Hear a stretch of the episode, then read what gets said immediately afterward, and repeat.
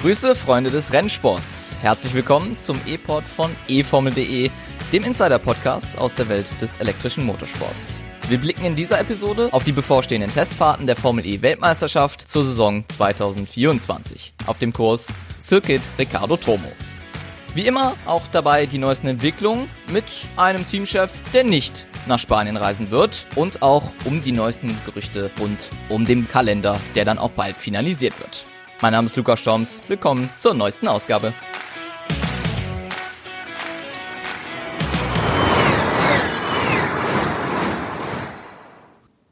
Ja, genau. Es steht uns wieder viel ins Haus bei dieser 310. Folge des E-Pods.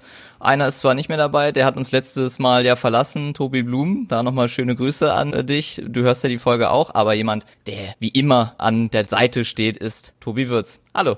Hallöchen. Ja, viele haben wir wieder mit äh, vorbereitet, ne? Also deswegen gehen wir gleich mal rein in den News-Überblick, würde ich sagen. Ja, gibt einiges zu sagen, denke ich. Verlegt.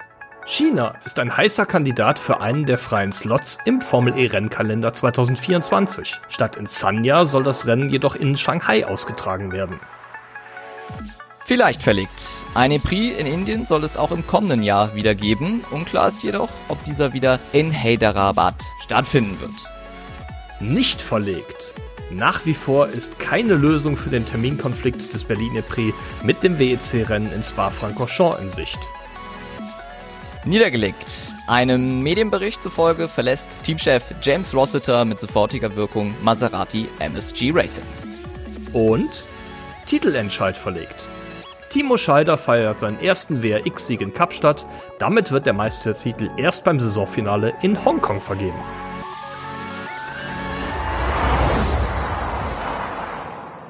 Ja, toller Erfolg für Timo Scheider. Erster WRX-Sieg in Kapstadt, äh, muss man wirklich sagen, aus deutscher Sicht, Tobi. Gute Leistung. Ja, auf jeden Fall. Ich denke, es hat lange gedauert, bis das Timo Scheider seinen ersten Sieg feiern konnte. Muss man natürlich mit der Einschränkung dazu sagen, die WRX fährt ja streng genommen mit den RX2E-Autos die Saison zu Ende. Es hat ja diesen katastrophalen Brand gegeben, bei dem die Lancia Delta abgefackelt sind vor mehreren Monaten. Und ja, seitdem sind die WRX-Rennen ausgefallen, aber in Kapstadt konnte man wieder fahren, jedoch mit den Fahrzeugen aus der anderen Rennserie. Und ja, freut mich für Timo Scheider, der da auch tatsächlich mit mit einem richtig guten Rennen seinen ersten WRX-Sieg gefeiert hat. Vielleicht nimmt er den Schwung ja mit und feiert direkt seinen zweiten Sieg in Hongkong. Da könnte ein mögliches Comeback auch der Formel E sein und das mit einem kleinen Umweg und einem Kurs, den wir auch schon aus der Formel 1 kennen. Genau, nämlich die Rennstrecke in Shanghai soll mutmaßlich Gastgeber eines E-Prix im kommenden Jahr werden. Es wird allerdings nicht auf der Konfiguration gefahren, die man da von den Formel 1 Rennen kennt, sondern die Strecke lässt mehrere verschiedene Versionen zu und eine verkürzte Version könnte da für ein Formel E Rennen genutzt werden. Die Rennserie bevorzugt ja eigentlich Rennen in Stadtzentren, aber wir wissen ja auch aus der Vergangenheit, sowas benötigt viel Vorlauf und eine permanente Rennstrecke steht relativ schnell zur Verfügung im Vergleich dazu. China hat natürlich für die Formel E Priorität, insbesondere für die Hersteller, die da aktiv sind. China ist ja ein wichtiger Wachstumsmarkt für die E-Mobilität und für Elektroautos an sich. Und da würden sich die Hersteller auf jeden Fall freuen, wieder in einem der größten Weltmärkte für Elektroautos fahren zu können. Auf jeden Fall. Ich meine, hat jetzt auch lange gedauert, vielleicht für ein mögliches China-Rennen nach Sanya und dazwischen die Corona-Pandemie ist ja in dem Sinne nichts mehr passiert. Aber wenn wir das so sehen würden, 2024 wieder ein Rennen in China, glaube, ist jetzt für, wie du es schon angesprochen hast, für die Hersteller super wichtig und für die Teams, sich da natürlich auch im asiatischen Raum, natürlich auch in China dort zu präsentieren, um auch natürlich die chinesische Konkurrenz sich so ein bisschen auch da als Werbeplattform natürlich auch zu präsentieren. Aber wie gesagt, ein Rennen in Hongkong ist ja immer noch weiter im Gespräch. Wann könnte das denn kommen? Ja, ein Rennen in Hongkong, da reden wir wieder über ein Stadtrennen. Das kriegen wir im nächsten Jahr mit Sicherheit nicht hin. Aber 2025 könnte die Elektroserie nach Hongkong zurückkehren. Wenn man sich erinnert, die ist ja in der Gen 2-Ära bereits in Hongkong gefahren. Danach gab es ein paar Probleme mit der Streckenführung die Strecke sollte verlängert werden, was allerdings da nicht möglich war. Fakt ist, Hongkong und auch China sind dann seit der Pandemie nicht mehr im Rennkalender drin gewesen. Aber das könnte sich für nächstes Jahr ändern. Mit Sicherheit erfahren werden wir es allerdings ja schon wenige Tage, nachdem ihr diesen Podcast hören könnt. Denn der Weltmotorsportrat des Automobilweltverbandes FIA hat am 19. Oktober seine Sitzung, wo mutmaßlich der Rennkalender für die Formel E Weltmeisterschaft 2024 endgültig festgezogen wird. Genau, das dann am 19. Oktober, am kommenden Donnerstag, da werdet ihr dann sicherlich auch bei eformel.de einiges dazu lesen können. Weiter machen wir im Text mit Indien und äh, da fragt man sich natürlich auch nach einem chaotischen Rennen letztes Jahr in Hyderabad im Jahr 2023 könnte es möglicherweise und da arbeitet man auch mit Hochdruck daran, wieder ein weiteres Rennen an den Start zu bringen. Ja, Indien ist genau wie China ein wichtiger Wachstumsmarkt, ein wichtiger Markt für die Hersteller. Wir haben ja einige Teams und Hersteller, die Verbindungen nach China haben. Wir haben genauso einige Teams und Hersteller, die Verbindungen nach Indien haben. Das ist ja nicht nur Mahindra, ein Team, das unter indischer Flagge antritt. Auch Tata ist Eigentümer von Jaguar, ist ein indisches Unternehmen. Unklar ist allerdings, ob es wieder zurück nach Hyderabad geht, denn die Stadt ist weiterhin ein möglicher Kandidat. Allerdings das war im letzten Jahr so chaotisch. Wer sich zurückerinnert, wir hatten eine Verschiebung des ersten freien Trainings um etwa 45 Minuten, weil aus Versehen der öffentliche Straßenverkehr auf die Rennstrecke gelotst wurde. Ja, und da, da Dutzende Tuk-Tuks über die Strecke fuhren. ja, das äh, macht vielleicht ja für den einen oder anderen einen gewissen Charme aus. Ich glaube, bei einer professionellen Vier-Weltmeisterschaft kommt das allerdings eher etwas unprofessionell rüber. Ähm, daher wird das Alternative für das Indienrennen auch die Stadt Chennai in den Medien gehandelt. Für ein anderes Land hingegen, Luca, sieht es relativ schlecht aus, wenn man den Gerüchten glauben darf, die im Umlauf sind. Genau, das ist nämlich Südafrika. Eine Rückkehr nach Kapstadt ist sehr unwahrscheinlich und im Gegensatz zu Hyderabad wurde da die Organisation in Kapstadt durch die Bank weggelobt. Aber es gibt dort Probleme, die sich eher im monetären Bereich aufhalten und da ist mit vorgehaltener Hand äh, vor einem, einem großen Verlust gesprochen worden und sie lassen damit eine Rückkehr nach Südafrika eigentlich äußerst unwahrscheinlich erscheinen. Es wurde schon diese gute Organisation angesprochen. Tobi, du warst ja dort in Kapstadt Kapstadt. Wie war denn dein Eindruck von dem Rennen dort in Südafrika? Ja, ich muss sagen, ich war sehr, sehr positiv überrascht, weil das alles richtig, richtig gut organisiert war und gut funktioniert hat. Aber das ist ja leider auch nicht immer alles. Die Rahmenbedingungen müssen passen und wenn am Ende da für die Formel E ein Verlust steht, ja, kann man natürlich auch verstehen, dass die da nicht wieder fahren wollen. Wie gesagt, ich finde es sehr, sehr schade. Sowohl die gesamte Veranstaltung an und für sich als auch natürlich das Umfeld da war sehr, sehr beeindruckend und hat mir sehr gut gefallen. Ich wäre sehr, sehr gerne ein weiteres Mal nach Kapstadt geflogen, aber es sieht im Moment nicht danach aus, als ob wir nach Kapstadt fahren können im Februar. Schade, muss man wirklich sagen, denn als Abwechslung tut das ja auch mal ganz gut, denn Südafrika hat jetzt auch auf der großen Weltkarte zumindest nicht die allzu großen Rennen und da wäre eine Formel E Weltmeisterschaft mit einem festen Rennen da zumindest nicht mal schlecht. Aber weiterhin gilt es ja immer noch diese Probleme zu bereinigen, auch immer noch weiter im Kalender ist da das Thema Terminkonflikt und Terminüberschneidung. Ich spreche da das Rennen von Berlin an, das deutsche Rennen und damit auch die WEC aus Spa. Wir kennen ja viele Fahrer, die dort in beiden Rennserien an den Start gehen und bisher ist die Situation, würde ich mal sagen, sehr schwierig. Ja, das kann man so sagen. Es gab ja schon mal in der Vergangenheit Terminkonflikte. In Saison 3 musste Sebastian Buemi, damals Meisterschaftsführender, den New York City E-Prix auslassen, weil er mit Toyota, ich glaube, auf dem Nürburgring gefahren ist, wo die Langstreckenwagen damals noch gefahren ist. Am Ende hat er dann knapp den Titelkampf gegen Lucas Di Grassi verloren. Das ist was, was man für die Zukunft damals eigentlich vermeiden wollte. Es gab eine inoffizielle Vereinbarung zwischen den beiden Rennserien, dass sie Terminkonflikte vermeiden. Aber so ganz hat das auch letztes Jahr schon nicht geklappt. Da war es so, dass die Le Mans Vortests sich mit dem Jakarta E-Prix überschnitten haben. Und wenn man sich zurückerinnert, André Lotterer, der bei Porsche ja ein Werkscockpit in der WEC hat, der musste den Jakarta E-Prix auslassen. Stattdessen durfte David Beckmann da sein Formel E-Debüt feiern.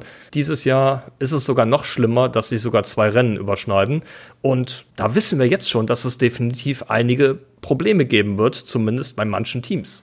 Genau, das Paradebeispiel ist da das Problem bei Envision, würde ich mal sagen, nämlich äh, Sebastian Buemi und Robin Freins, der eine für Toyota, der andere für BMW WRT unterwegs. Die müssen eben beide ihre WEC-Priorität einräumen und das unter anderem eben beim Berlin E-Prix. Und du hast schon das Thema angesprochen, WEC, Formel E, dass äh, die Serien clinchen eher gerne mal da aneinander. Auch die WEC macht manchmal ihre Termine so, wie sie es gerne mal möchten, so dass zum Beispiel 24-Stunden-Rennen sich überschneiden. Also dieser Rennkalender, muss man wirklich sagen, aufgrund dessen, dass natürlich viele Fahrer auch mittlerweile sehr viele Rennserien fahren, ist dann auch pickepacke voll für die Fahrer, für die Serien und das ist dann echt schon extrem und deshalb manchmal auch gar nicht mal vermeidbar, dass man eben ja eine Formel E und eine WEC dann aus Bar übereinander legt.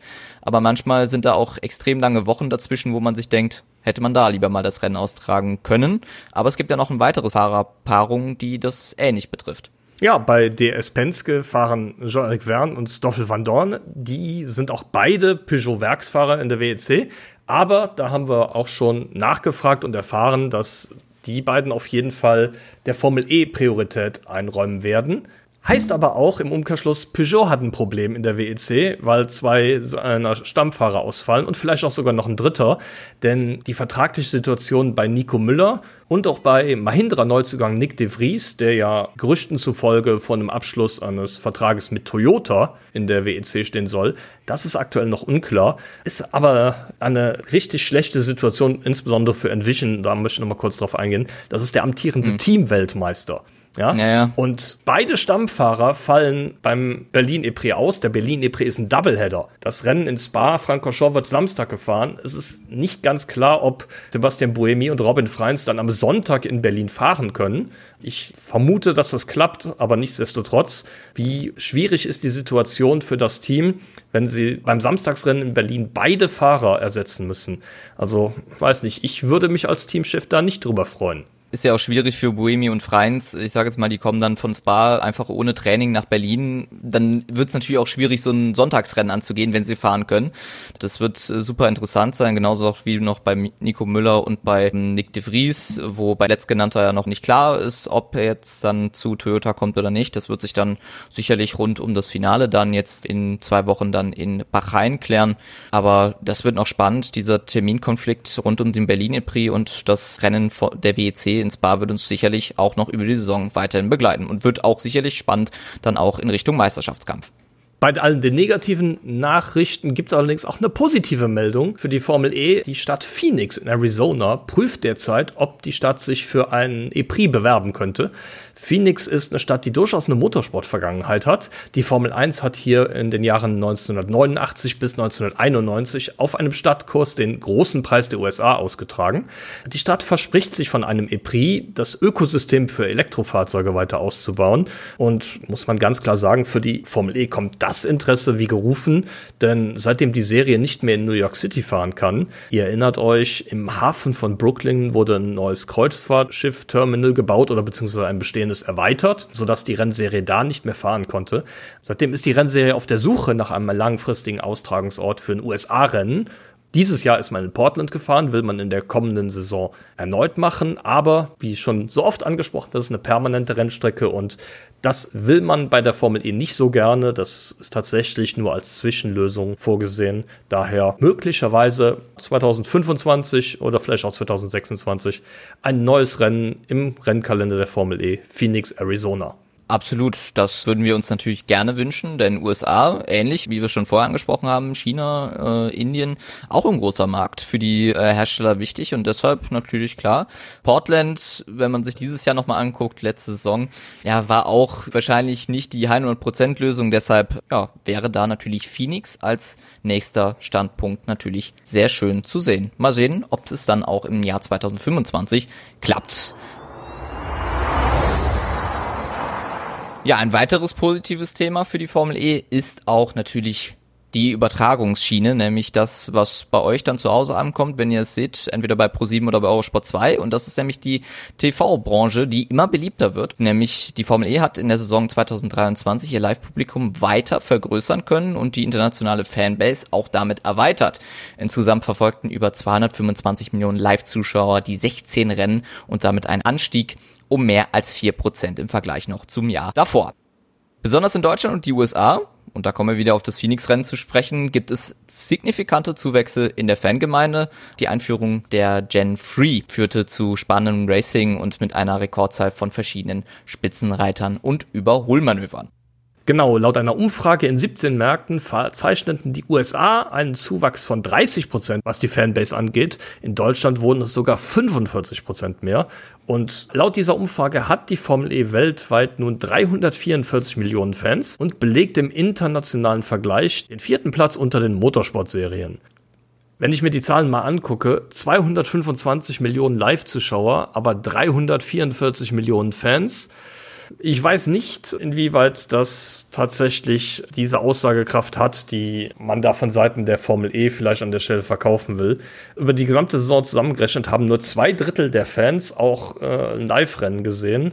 Klingt für mich ein bisschen komisch. Auf der anderen Seite, ja, weiß jetzt natürlich nie, wie solche Umfrageergebnisse zustande kommen. Die Zahlen klingen auf jeden Fall sehr beeindruckend, aber wie gesagt, ich bin mir nicht ganz sicher, ob das auch tatsächlich so stimmt, wie das da bei dieser Umfrage rausgekommen ist.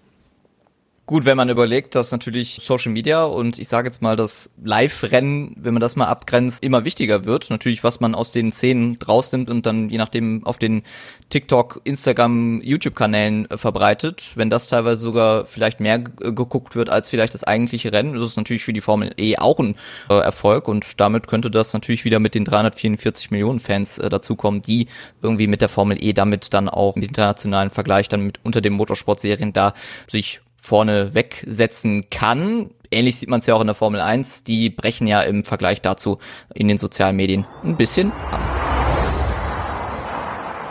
Einen großen Knall gab es am Montag, nämlich James Rossiter verlässt überraschenderweise kurz vor den Testfahrten von Valencia das Maserati MSG Racing Team. Das Management der Monaco Sports Group muss sich kurzfristig damit auf die Suche nach einem neuen Teamchef machen. Ja, Medienbericht zufolge hat James Rossiter tatsächlich kurz vor den Testfahrten in Valencia das Team verlassen. James Rossiter kam im September 2022 von DS Techeetah zum Team. Da war er vorher Ersatzfahrer und hat außerdem als sportlicher Leiter erste Erfahrungen in einer organisatorischen Rolle in der Formel E gesammelt. Bei Maserati MSG verlief sein Einstand nicht wirklich gut. Es gab sehr, sehr viele Unfälle und nur ganz wenige WM-Punkte in der ersten Saisonhälfte. Max Günther hat sich dann nachher so ein bisschen gefangen, hat mehrere Podestplätze erzielt und in Jakarta sogar einen Sieg gefeiert. In der kommenden Saison 2024 wird das Team ja weiterhin mit Maximilian Günther und Jehan Daruvala antreten. Daruvala ersetzt Mortara, der zu Mahinda Racing wechselt.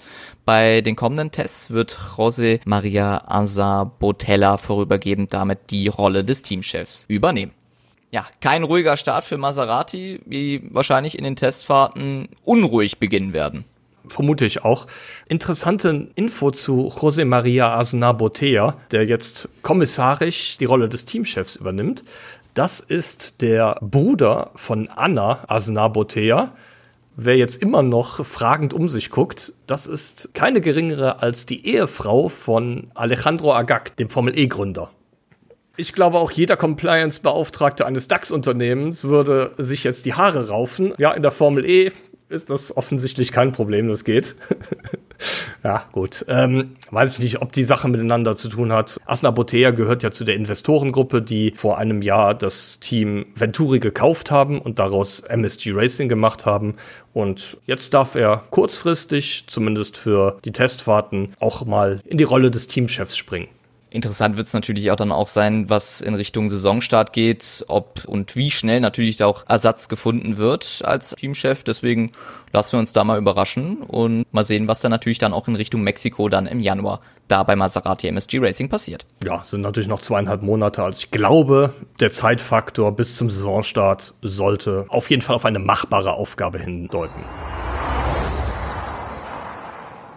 Und damit kommen wir auf das Hauptthema in dieser Episode, nämlich auf die Testfahrten zu sprechen in Valencia und das Ganze wie bekanntlich dann auch in Spanien. Ja, in Deutschland sind die Temperaturen mittlerweile ja schon deutlich runtergegangen und nicht mehr auf den sommerlichen Temperaturen, wie wir sie mal vor ein paar Wochen gekannt haben. Aber in Spanien sollte es auf jeden Fall der Fall sein und damit dann auch perfekter Untergrund für die Formel E um da auch zu testen. Genau, es sind Temperaturen um die 20 Grad angesagt für die kommenden Tage. Am Dienstag soll es nach aktuellem Stand regnen, also der erste Tag der Testfahrten könnte ein wenig ins Wasser fallen, aber für den Rest der Woche sind stabile Temperaturen 18 bis 22 Grad angesagt. Viel Sonnenschein, Regenwahrscheinlichkeit bei Null. Also ich denke, das sind doch von den Voraussetzungen her optimale Bedingungen für die Testfahrten.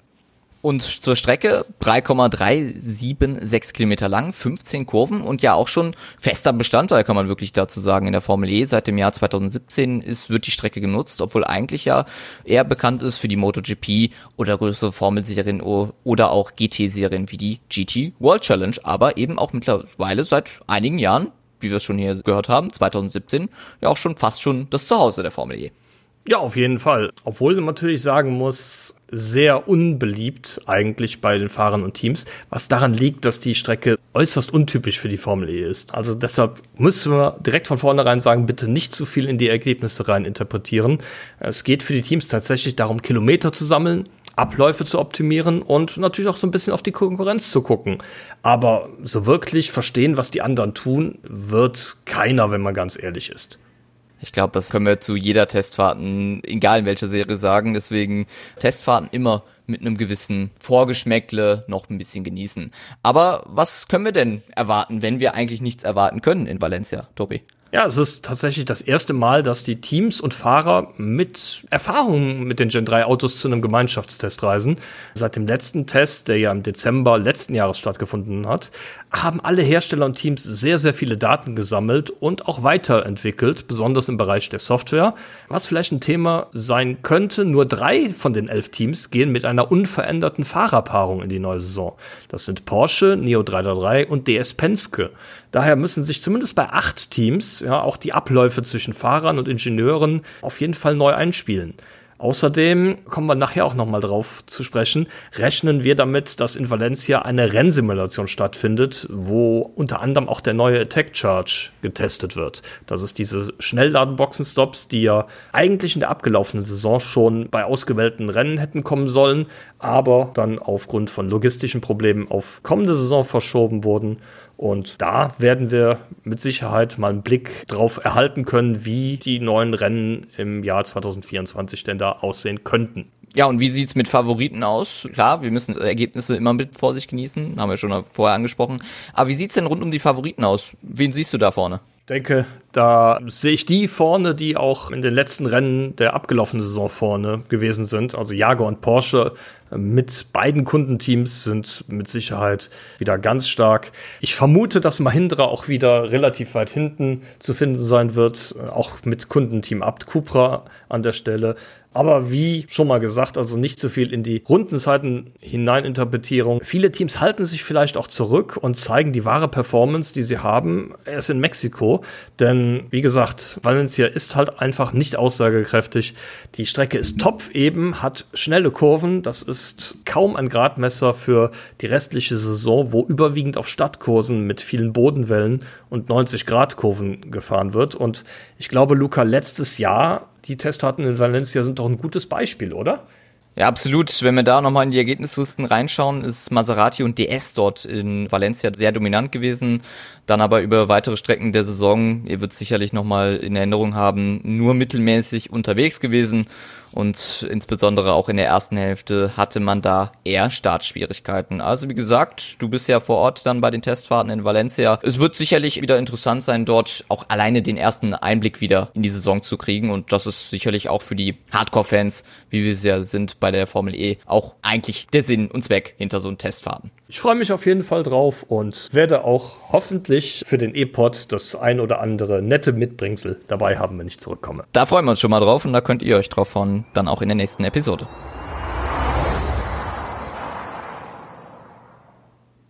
Von den Testfahrten blicken wir mal so ein bisschen in die Ferne und damit durch Tobis Teleskop.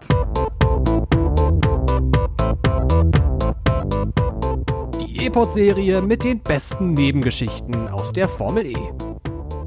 Heute blicke ich mit meinem Teleskop einmal auf das sportliche Regelwerk für die kommende Formel E-Saison. Auch wenn die Änderungen sicherlich insgesamt viel zu umfangreich für so eine kleine Rubrik sind, bekommst du hier aber schon mal einen kleinen Überblick über die wichtigsten Anpassungen. Viele Änderungen betreffen die Tech Charge genannten Boxenstops, die wir auch eben gerade schon angesprochen haben, wo die Fahrzeuge schnell geladen werden. Ja, so dürfen sich beim Aufladen nur zwei Mitarbeiter vor der Box befinden und Reifenwechsel sind erst nach dem Aufladen erlaubt. Außerdem ist es verboten, beide Fahrzeuge eines Teams gleichzeitig zum Attack Charge reinzuholen und die Fahrer haben eine Mindeststandzeit, die sie dabei einhalten müssen. Weitere Regeländerungen wird ein Rennen hinterm Safety Car gestartet oder nach einer Unterbrechung hinterm Safety Car neu gestartet. So wird diese Zeit zukünftig für die zusätzlichen Runden angerechnet und eines meiner Lieblingsthemen sind ja bekanntlich die Strafen. Ab kommender Saison müssen Zeitstrafen, so wie auch in der Formel 1, beim nächsten Boxenstopp abgesessen werden, bevor am Auto gearbeitet werden darf. Sollte ein Fahrer nicht unter die ersten 10 kommen, so darf die Zeitstrafe dann auch in eine Gridstrafe fürs nächste Rennen umgewandelt werden. Das ging bislang nur bei einem Ausfall des Fahrers. So viel zum neuen Reglement an dieser Stelle. Wer noch mehr erfahren möchte, den verweise ich an dieser Stelle gerne auf den Artikel auf eformel.de, wo sämtliche Anpassungen nachzulesen sind und der auch in dieser Kapitelmarke verlinkt ist. Luca, wie siehst denn du eigentlich das Thema Attack Charge? Ist das eine interessante Neuerung für die Rennen oder bist du eher der Meinung, dass es ein überflüssiges Gimmick? Für Gimmicks ist die Formel E natürlich immer bekannt und für Neuerungen, die ja äh, interessant sind. Ich meine, Fanboost war ja das erste Thema, dann kam ja der Attack Mode und jetzt eben dieser Attack Charge. Äh, wird interessant sein, wie er sich dann ja in die Saison 2024 damit hinein integriert. Äh, einen festen oder eine Meinung dazu habe ich bisher noch nicht. Ich glaube, das muss man erstmal gesehen haben. Wirkt aber so ein bisschen wieder Back to the Roots, so nach dem Motto Gen 1, wo man noch die Fahrzeuge gewechselt hat. Jetzt dann zwar anders mit diesen Schnellladestops, zeigt natürlich auch diese Innovation der Formel E, dass man nicht mehr das Auto wechseln muss, sondern auch direkt das Auto schnell laden kann, um weiterzukommen. Ja, wird sich zeigen, wie das äh, geht und äh, wie sich das dann auch sportlich zeigen wird. Deswegen äh, interessant, auch mit den Strafen, wie man das dort handelt, ähnlich wie in der Formel 1, auch ein guter Weg, wenn es dann so passiert. Deswegen müssen wir uns einfach auf diese Neuerung einlassen und erstmal, glaube ich, äh, schauen, wie das dann in den Rennen äh, sich etablieren kann. Und deshalb würde ich mich da nicht zu einer kleinen Meinung hier äh, rausrücken lassen. Aber klar, für Neuerungen ist die Formel E immer bekannt und dafür immer gerne. Ich find's mega interessant, muss ich zugeben.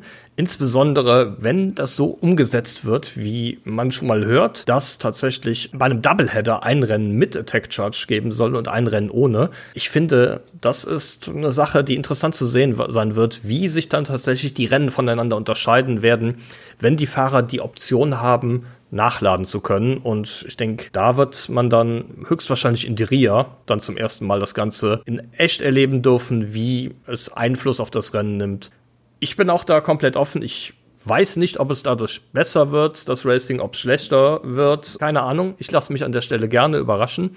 Aber worauf ich wirklich gespannt sind, ist, was es für einen Einfluss auf ein Rennen haben wird. Gerade im Doubleheader, wenn man den unmittelbaren Vergleich auf der gleichen Strecke hat, mit und ohne Attack Charge. Das auf jeden Fall, da sind wir gespannt und fiebern dem Attack Charge auf jeden Fall beide sehr entgegen. Ja, und da nähern wir uns äh, zum Ende dieser Episode, die wieder pickepacke voll war. Und man muss wirklich sagen, wir freuen uns auf jeden Fall auf die Testfahrten, werden euch dann in der nächsten Episode viel mitbringen. Gerade Tobi wird da viel mitbringen, deswegen, er hat ja schon angeteased, äh, werden wir sicherlich auch viel aus Valencia hören. Du hast ja schon gesagt, du freust dich da extrem drauf. Ja, auf jeden Fall. Wer freut sich nicht darauf, im kalten Herbst tatsächlich mal für ein paar Tage nach Spanien zu kommen? Äh, abseits vom Wetter. Ähm, Testfahrten sind ja ein interessantes Umfeld, sage ich mal. Der Nachteil an der Formel E ist ja, dass es normalerweise Eintagesevents sind und das läuft dann im Endeffekt gerade für uns Journalisten so ab, dass der Tag pickepacke vollgepackt ist, dass man morgens um 7 Uhr anfängt und im Idealfall abends um 21 Uhr fertig ist und tatsächlich nur äh, auf Achse ist, nur mit Leuten spricht und nur zu tun hat. Die Testfahrten, muss man sagen, sind einfach viel entspannter. Da hat man dann auch als schreibender Journalist mal Zeit, zwischendurch mal an die Strecke zu gehen und sich die Sachen anzugucken. Finde ich sehr positiv, komme ich, muss ich dazu sagen, im Rahmen eines normalen EPRI überhaupt nicht zu. Daher freue mich da auf jeden Fall drauf. Auf eformel.de könnt ihr die Testfahrten natürlich auch wie immer im vollen Umfang verfolgen. Auch auf unseren Social Media Profilen, denke ich, werdet ihr alles dazu erfahren. Viele Bilder, viele Berichte und so weiter. Werden wir da auf die Art und Weise für euch zur Verfügung stellen. Ja, viel Hintergrundwissen wie immer, natürlich eformel.de auf äh, der Seite und äh, wie immer auf Social Media. Von daher lohnt es sich da auf jeden Fall reinzufolgen. Genauso auch wie uns zu abonnieren bei allen Podcast-Plattformen, die ihr so habt und die ihr gerne nutzt, zum Beispiel bei Spotify mit fünf Sternen und da auch eine Bewertung ablassen, wenn euch dieser Podcast gefällt. Wir melden uns dann nach den Testfahrten wieder, wie schon erwähnt, mit Eindrücken von der Strecke. Wir beide sagen Danke fürs Zuhören und dann bis zum nächsten Mal, wenn es wieder heißt ePod, der Insider-Podcast von eformel.de. Ciao, tschüss und bye bye. Ciao.